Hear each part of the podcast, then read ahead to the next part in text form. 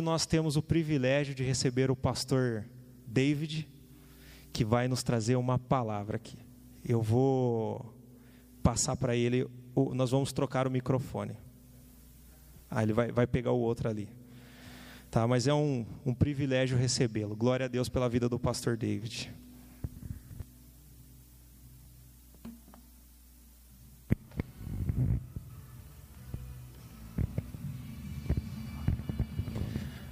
Olá, você que está aí conosco. Que Deus abençoe a sua vida. Eu fico muito feliz de estar aqui, podendo compartilhar da palavra de Deus com você, que está aí na sua casa conosco. É, é muito interessante porque a gente vê o agir de Deus, porque eu não não combinei, né? O pessoal não, do louvor da música não sabia o que, que eu ia pregar, né? Eles sabiam o tema, mas não sabiam o conteúdo. Mas as três músicas, elas têm tudo a ver com aquilo que Deus colocou no meu coração para compartilhar com você nesse, nesse momento. Então, eu creio que Deus tem muito a falar ao seu coração, então fique atento. Eu sei que quando a gente está é, em casa, né, assistindo um culto pelo computador, pelo celular ou pela televisão, às vezes a gente se distrai um pouquinho, vai ali na geladeira, pega algo para beber ou, ou, um café, não tem problema, pode tomar seu café aí, fica à vontade, mas Deus tem algo para o seu coração, então tente se concentrar que com certeza você vai ser abençoado.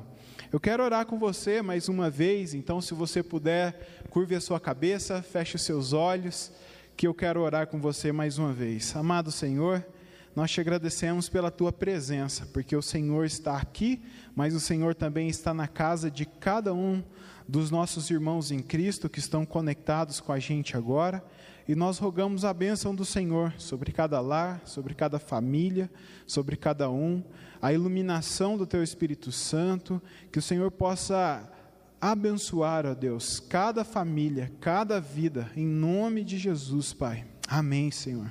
Amém. Ah, eu tenho certeza que você sabe muitas coisas sobre Deus, assim como eu. Nós sabemos, por exemplo, coisas que Deus quer, é, porque elas estão reveladas né, na palavra dele. Nós sabemos, por exemplo, que Deus é, nos ama, a gente cantou isso aqui. É, nós sabemos que Deus enviou o seu Filho Jesus Cristo né, para esse mundo, tanto que nós temos uma data comemorativa para isso, que é o Natal. Então, nós sabemos algumas coisas sobre Deus, né? Por mais que uma pessoa não seja um cristão, ou por mais que ela não frequente uma igreja, ela conhece algumas coisas sobre Deus. Nós acreditamos, por exemplo, que Deus é todo-poderoso, né? Ah, acreditamos que Deus conhece todas as coisas ele sabe de todas as coisas, inclusive eu acabei de orar aqui, acreditamos que Deus é onipresente, ou seja, a presença dele está em todo lugar. Ele é soberano, ou seja, ele é o rei do universo, ele criou todas as coisas. Sabemos também que Deus é santo, bom, e eu tenho certeza que você sabe que Deus é misericordioso. Talvez você acredite nisso com facilidade, talvez você tenha mais dificuldade de acreditar nisso mas independente disso, você sabe, é um conhecimento que você tem. Veja, nós cantamos para Deus, nós acabamos de fazer isso aqui. Nós dizemos muitas vezes que amamos a Deus, como a gente cantou aqui hoje, oramos, né? E durante a nossa vida, o dia a dia, a gente também faz isso. Dizemos para Deus que o amamos, que Ele é tudo na nossa vida, que Ele é tudo para nós. Se você perguntar para as pessoas quem é Deus, quem é Jesus, muitas pessoas vão dizer por aí: Ele é tudo para mim. Muitos de nós sabemos até mesmo reconhecer quando Deus está presente. Isso é muito interessante, porque é, algumas vezes Deus manifesta a presença, a glória dele, e algumas pessoas não percebem. É claro que a presença de Deus ela pode ser percebida de várias formas, mas isso é muito interessante, porque Deus é espírito, mas nós muitas vezes conseguimos saber que Ele está presente por causa da bondade dele, uma palavra que fala no nosso coração, a própria presença dele no ambiente, que torna o ambiente diferente. Nós falamos em nome de Deus, muitas vezes, e nós defendemos o nome dele, muitas vezes. Nos sacrificamos por Deus, talvez você já fez algum sacrifício por Deus, e ultimamente muitos debates né, são é, travados, principalmente aí na internet, por causa de Deus. que mais? Podemos falar que algumas guerras já foram feitas no mundo por causa de Deus, por incrível que pareça. Então, alguns atacam Deus, outros defendem Deus, e muito se fala de Deus. Mas a triste verdade, veja, é, a gente pode fazer isso tudo falar de Deus, defender, acreditar, dizer que ama. A gente pode fazer isso tudo e mesmo assim não conhecer a Deus. Percebe? Você pode falar de Deus, você pode conhecer de Deus, saber muita coisa de Deus e mesmo assim correr o risco de não conhecer a Deus, não saber de fato quem Ele é. Porque conhecer a Deus quer dizer que você se relaciona com Ele. Quando a Bíblia fala de conhecer alguém, e eu cito um exemplo, se você for lá em Gênesis, no primeiro livro da Bíblia, vai dizer que Adão, né, o primeiro homem criado, ele conheceu a sua mulher. Isso traz um aspecto de intimidade. Né? Então, quando você conhece alguém, isso envolve intimidade, envolve tempo, envolve relacionamento, envolve entrega. Então muita gente fala sobre Deus, muita gente sabe muita coisa sobre Deus, mas não se relaciona com Deus. Deus criou o ser humano para isso, preste atenção. Deus criou o ser humano, isso inclui eu e você, para isso, para se relacionar com Ele. Deus nos criou para uma vida de intimidade com Ele, uma vida de relacionamento.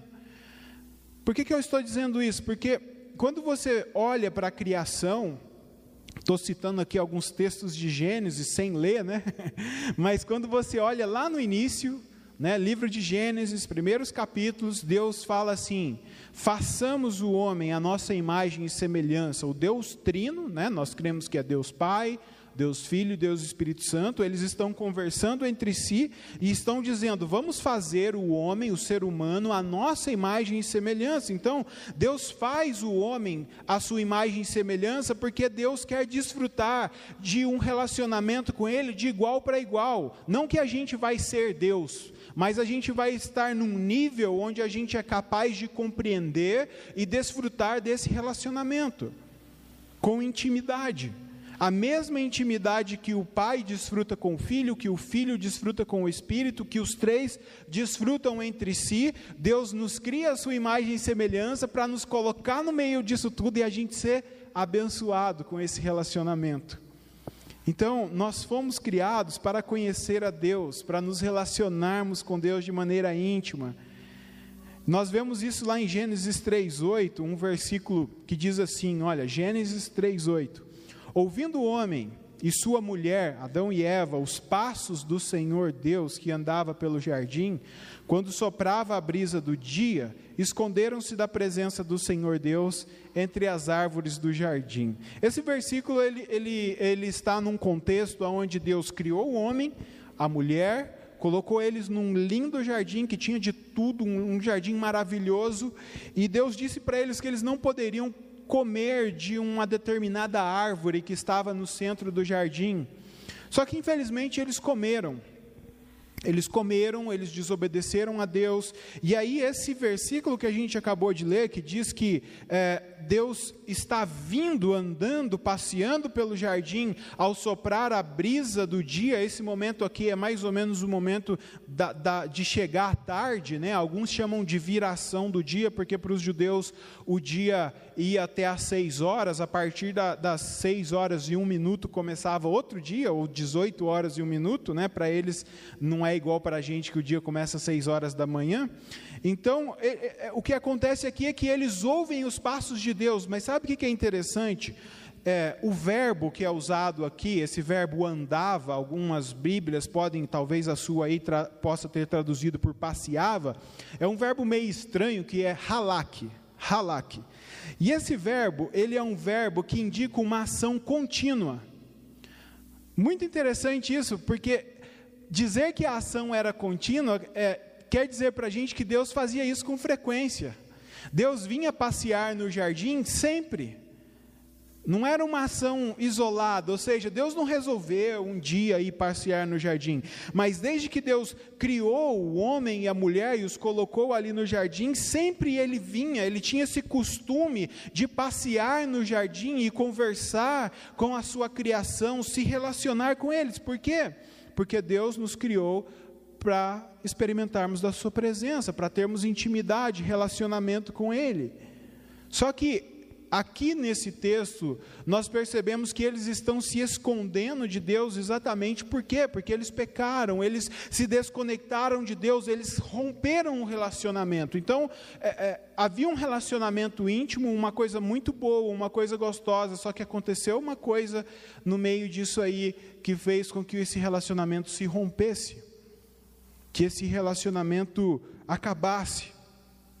E aí, Adão e Eva eles com medo de Deus se escondem, porque eles sabem que eles erraram, e por causa do pecado deles, se você acompanhar toda a história aí do capítulo 3 de Gênesis, é, você vai ver que eles foram expulsos desse jardim, e consequentemente eles foram expulsos da presença de Deus. Ah, mas por que, que Deus expulsou eles do jardim e da sua presença? É, porque Deus é um Deus santo, e não havia como, por causa da própria natureza santa de Deus, Deus mantê-los em pecado ali na sua presença. É, é, algo que não tinha como. A própria santidade gloriosa de Deus os aniquilaria. Então eles são expulsos do jardim e da presença de Deus. Agora, é, esse verbo que eu falei para vocês, esse verbo estranho aí, o tal do halak, ele aparece de novo na Bíblia. Lá em Levítico 26, versículo 11 e 12, ele aparece de novo. E sabe quem que está usando o verbo? É o próprio Deus. Num versículo que diz assim, ó, Levítico 26, 11 e 12. Estabelecerei a minha habitação entre vocês e não os rejeitarei. Ó o verbo, andarei. Sabe aquela ideia de algo contínuo? Andarei entre vocês e serei o seu Deus, e vocês serão o meu povo. Ah, a gente precisa entender aqui o contexto, né? o que, que acontece? Adão e Eva eles estavam no jardim, foram expulsos ah, da presença de Deus, só que Deus, eh, na sua infinita bondade e misericórdia, ele não desistiu da humanidade, ele não desistiu daquele casal e do seu plano.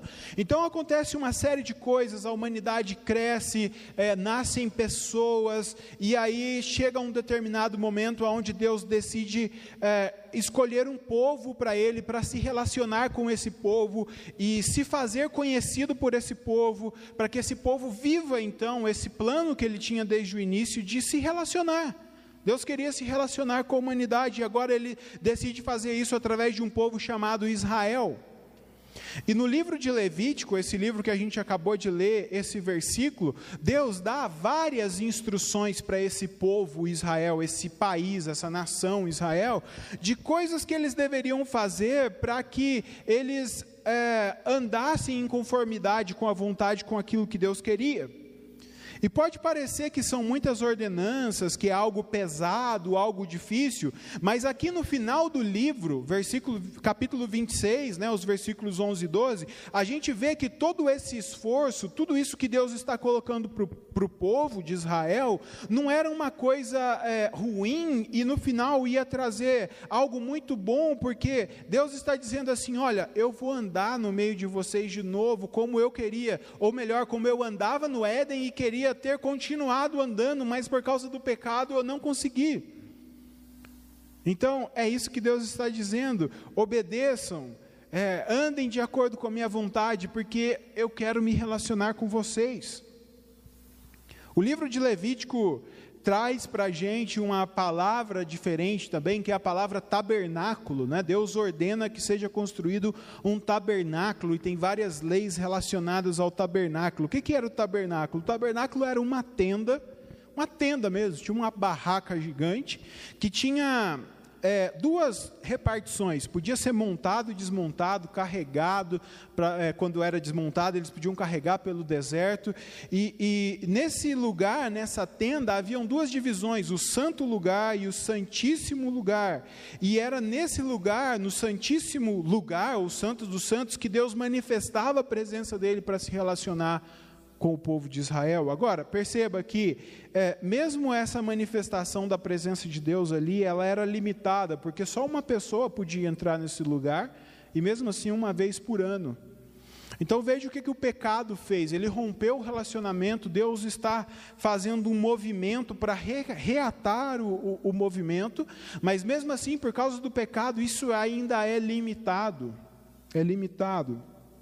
Agora, se você conhece a história do povo de Israel, a história que a Bíblia conta, você sabe que o povo de Israel falhou em obedecer às ordenanças de Deus que foram dadas no livro de Levítico. Eles não conseguiram obedecer, eles falharam. E por causa disso, é, eles se distanciaram de Deus. Agora, o desejo do coração de Deus de se relacionar com a sua criação nunca morreu, esse sempre foi o seu propósito. Então, algo precisava ser feito, alguma coisa precisava acontecer para que esse problema do pecado fosse resolvido e novamente a humanidade, a criação pudesse desfrutar é, desse relacionamento íntimo com Deus, porque afinal de contas é para isso que Deus nos cria. E aí, para que isso aconteça, Deus decide enviar o seu próprio filho Jesus, que vem a esse mundo, que vive aqui uma vida perfeita e agradável a Deus. Jesus, é, ele acerta onde Adão errou. Jesus cumpre todas as ordenanças que o povo de Israel, aquele povo que havia sido escolhido, não conseguiu cumprir. Jesus cumpre, obedecendo fielmente a Deus e aí ele se entrega em sacrifício, em morte, numa cruz, para morrer por mim e por você, e assim reconectar a humanidade novamente a Deus e, e permitir que esse relacionamento seja restabelecido. E o texto que eu quero chamar a sua atenção é o texto de Hebreus, capítulo 10, versículo 19 a 25, e esse eu faço questão de que você leia comigo, Hebreus 10, 19 a 25. Porque o texto de Hebreus, esse texto de Hebreus capítulo 10, diz para a gente que o sacrifício de Jesus, ele, ele traz de volta para a gente essa possibilidade da gente se relacionar com Deus novamente. Acompanhe comigo, diz assim: portanto, irmãos, temos plena confiança para entrar no lugar santíssimo pelo sangue de Jesus, por meio de um novo e vivo caminho que ele abriu por meio do véu, isto é, o seu corpo. Temos, pois, um grande sacerdote sobre a casa de Deus, assim, aproximemo-nos de Deus com um coração sincero e com plena convicção de fé, tendo os corações aspergidos por um purificar de uma consciência culpada e os nossos corpos lavados com água pura. Apeguemos-nos com firmeza à esperança que professamos, pois aquele que prometeu é fiel. E consideremos uns aos outros para nos incentivarmos ao amor e às boas obras. Não deixemos de reunirmos como igreja, segundo o costume de alguns, pois, mas procuremos encorajar-nos uns aos outros, ainda mais quando vocês veem que se aproxima o dia. Então, tudo isso que nós vimos de forma resumida aqui até agora, mostra que nós fomos criados para um relacionamento com Deus. Deus nos criou para nos relacionarmos com Ele. Mas o pecado veio e nos afastou de Deus, e aí é necessário que Jesus entre na história e mude essa realidade. Você foi criado então para mais do que esse mundo, do que esse mundo pode oferecer. Você foi criado para desfrutar mais do que esse mundo pode te oferecer. Você foi criado para experimentar um relacionamento real com Deus. Eu não sei se você já parou para pensar nisso, mas veja, as maiores alegrias que você pode experimentar aqui nesse mundo, os, os prazeres, os maiores prazeres que a mídia divulga e coloca para a gente, é, é, que o mundo pode nos oferecer, toda a satisfação que você talvez possa encontrar nas coisas desse mundo, nada disso vai se comparar à alegria, ao prazer e à satisfação que você experimenta quando você se relaciona com Deus. Nada pode satisfazer e às vezes o ser humano fica buscando satisfazer é, é, isso, né, essa necessidade de um relacionamento é, com Deus em coisas, em prazeres que o mundo oferece, em, em, em coisas que a mídia tenta nos dar, esse mundo tenta nos proporcionar, mas é em vão. O que, que é o Evangelho? O Evangelho é um chamado de Deus, é um convite de Deus para mim e para você um convite maior, um chamado maior para um relacionamento com Deus, para a gente experimentar uma vida de intimidade com Deus.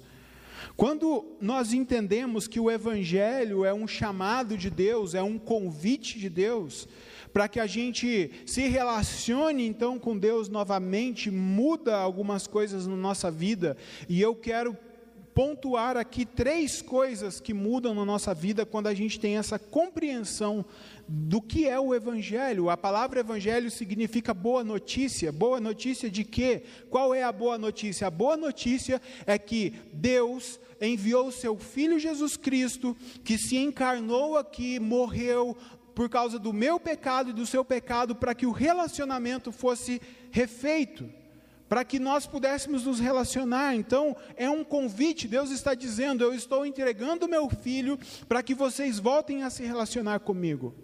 Quando a gente entende isso, pelo menos três coisas acontecem na nossa vida. O versículo 23 que nós acabamos de ler, Hebreus 10, 23, diz assim: Apeguemo-nos com firmeza à esperança que professamos, pois aquele que prometeu é fiel. E essa é a primeira coisa que acontece. Quando nós entendemos o convite de Deus para voltarmos para esse relacionamento, nós nos apegamos à esperança que professamos. Parece complicada essa frase, mas na verdade a gente passa a alimentar, a gente se apega mais a essa esperança que a gente diz que tem. E qual que é essa esperança que todo cristão tem? A nossa esperança é de ver o reino de Deus se manifestando uh, nesse mundo, é ver o reino de Deus se manifestando com toda a sua glória.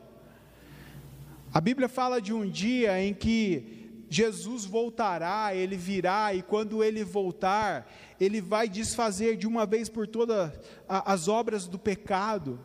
E aí não vai ter mais doença, não vai ter mais vírus, não vai ter mais desemprego, não vai ter mais pobreza.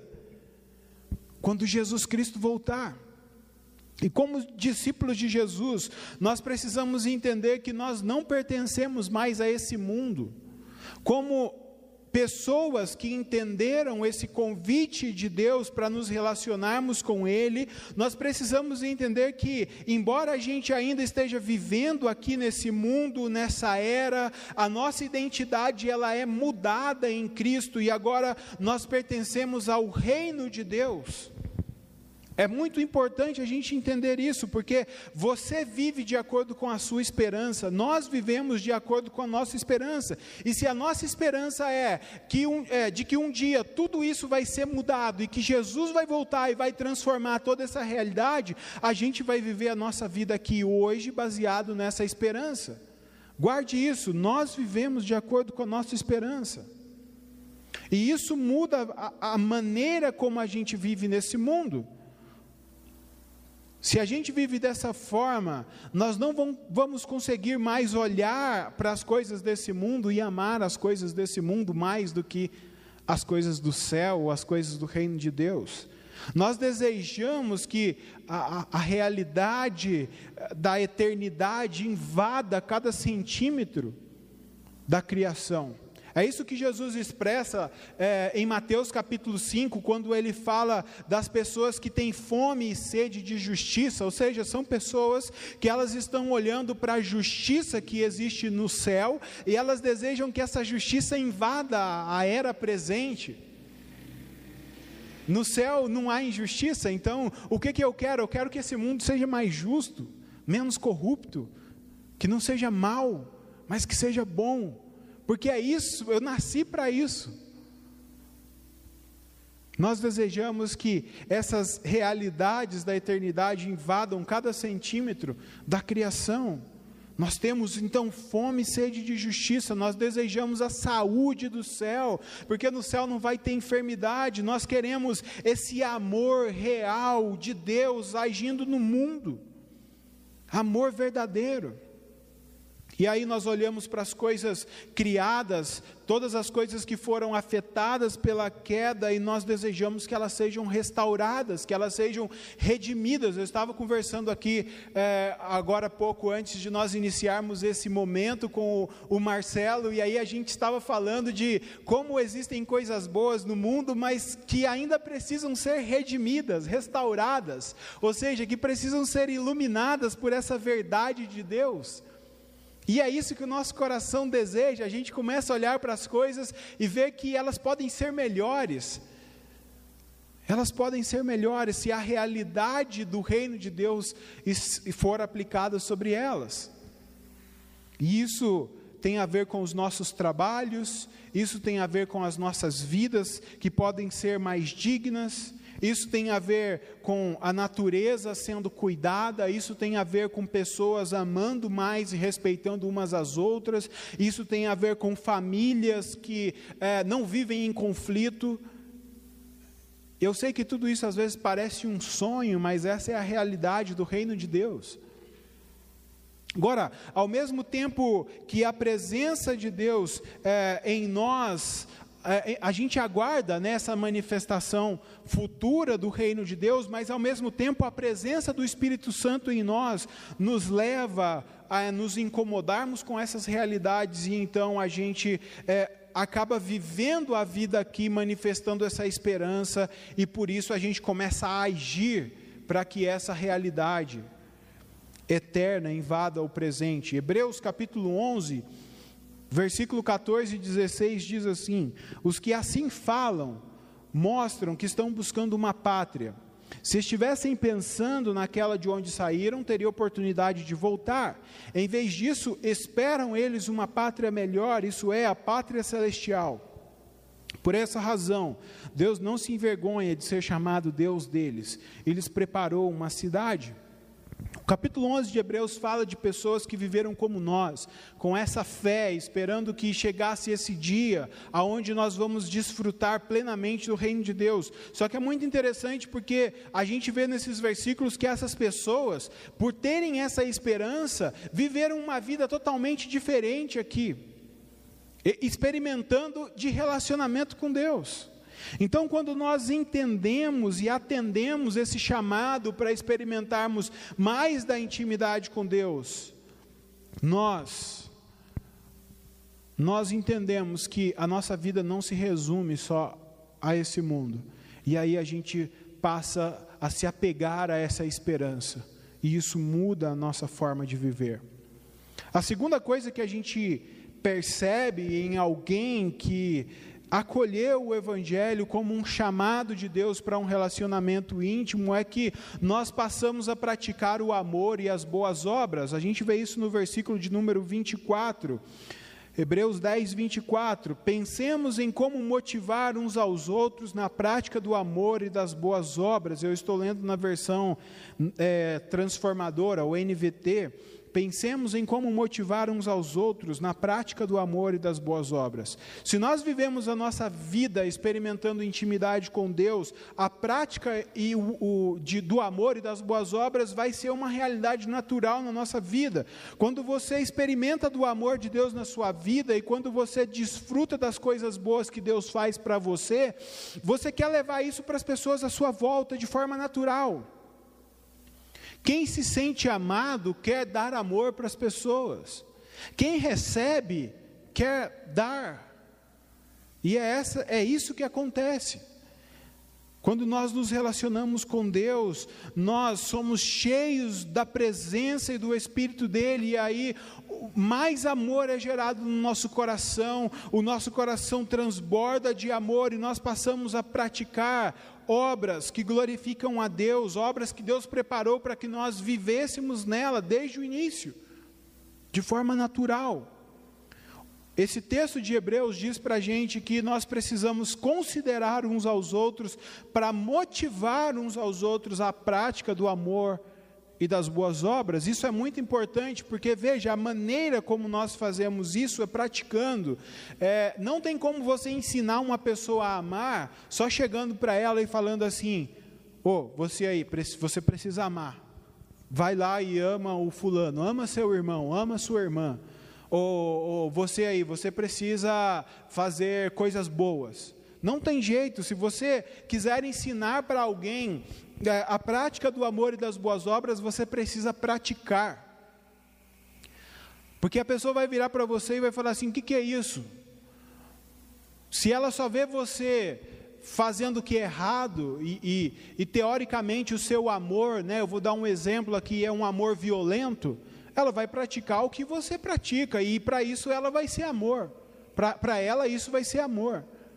Então perceba, é, não tem como nós ensinarmos, motivarmos outras pessoas a viver o amor e as boas obras, se nós não praticarmos. Isso para a gente, é, é, é um, eu sei que é uma verdade, a gente acredita nisso, mas para um judeu, para as pessoas que eram é, conterrâneas de Jesus, e, e para elas isso era, era impossível você falar de uma coisa e não viver. Para eles é, é, muito interessante porque a palavra ensinar para eles, ela tem um sentido duplo. Quando eles usam a palavra ensinar, ao mesmo tempo eles estão dizendo praticar. Se eu ensino algo é porque eu pratico algo. Se eu não pratico isso, eu não tenho condições de ensinar isso. É uma palavra só para tudo isso que eu acabei de falar aqui.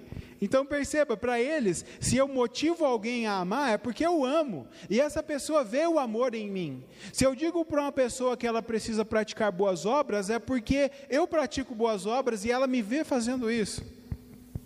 Então, nós precisamos entender que, para nós ensinarmos, motivarmos as pessoas, nós precisamos viver isso. A gente percebe lá em Tiago, carta de Tiago à igreja, capítulo 2, versículo 15 a 17, ele fala assim: ó, se um irmão ou irmã estiver necessitando de roupas, de alimento, e um de vocês lhe dizer, vá em paz, aqueça-se, alimente-se até satisfazer-se, sem porém lhe dar nada, do que adianta? Assim também a fé por si só, se não for acompanhada de obras, está morta. Tiago está dizendo isso porque para eles é muito claro, pelo menos para um judeu devia ficar muito claro, que se eu estou dizendo para alguém fazer alguma coisa, isso tem que ser acompanhado por obras que demonstram essa verdade. Não existe então uma fé teórica, sabe?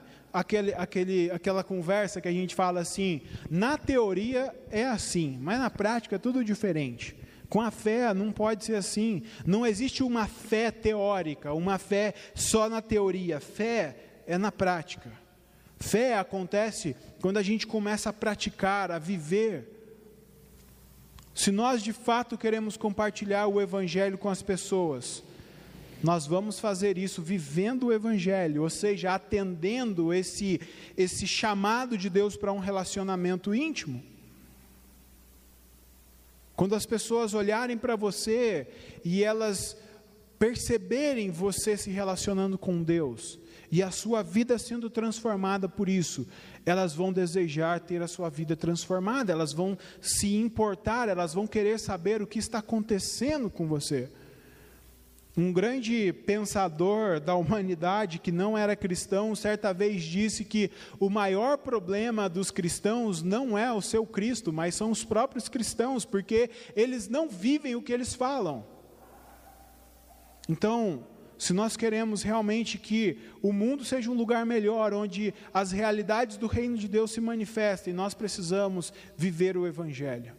Nós precisamos pôr em prática o Evangelho. E finalmente, quando nós é, entendemos esse chamado de Deus para nos relacionarmos com Ele, nós não somente motivamos os outros ao amor e às boas obras vivendo isso, mas nós também valorizamos e vivemos a comunhão.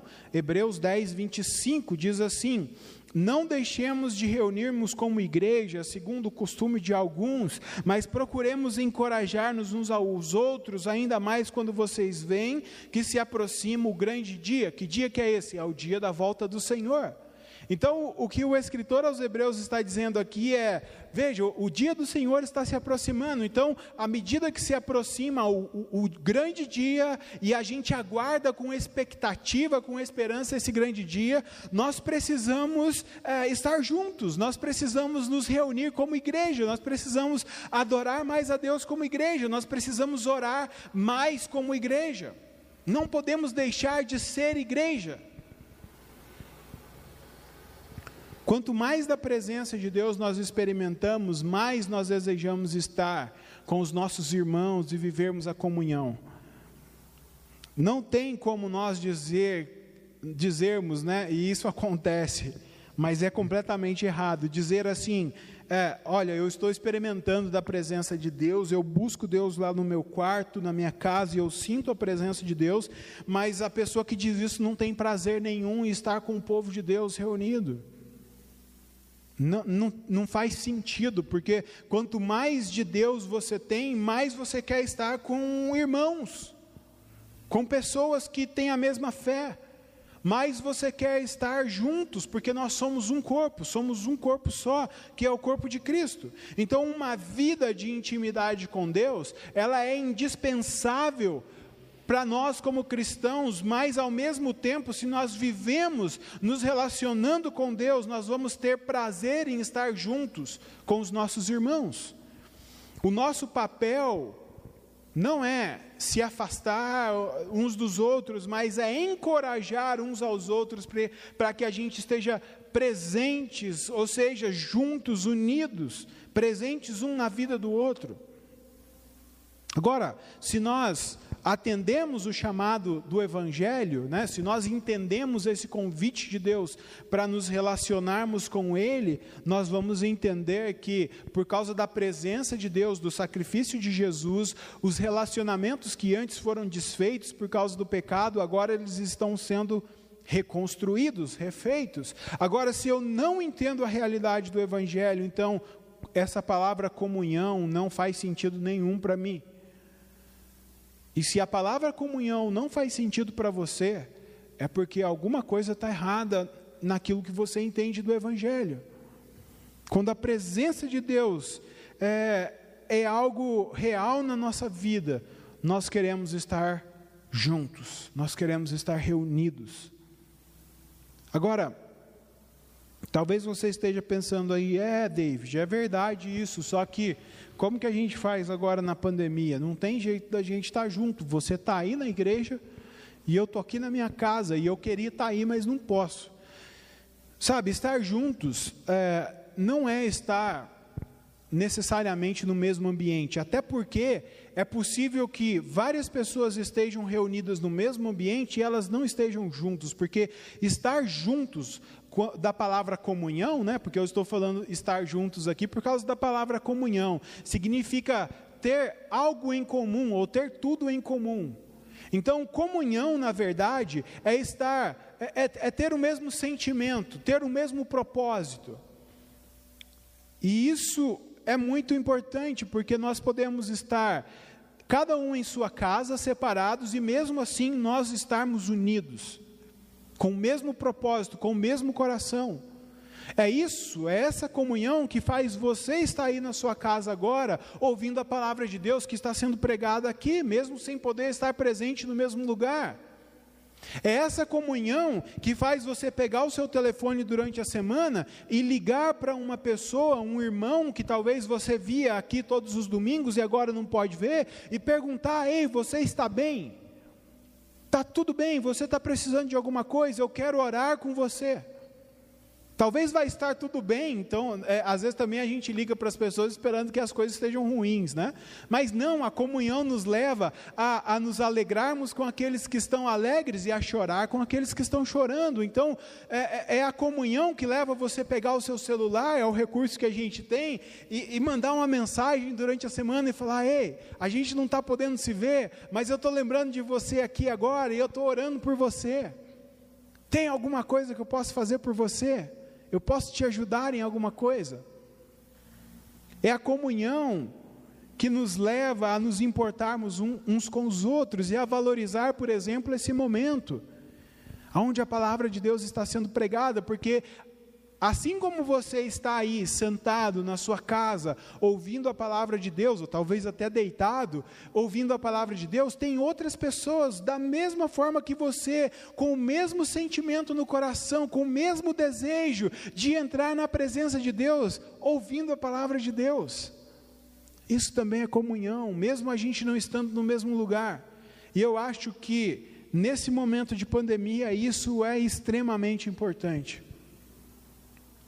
E o meu conselho para você é: não deixe que as dificuldades que nós estamos enfrentando nesse momento te separem da comunhão, das coisas que é, a liderança da igreja oferece, dos momentos que eles é, tentam criar para que a gente esteja unido.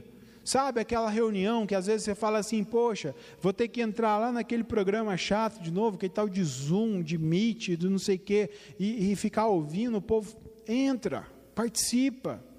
Pede para Deus te abençoar, falar o seu coração.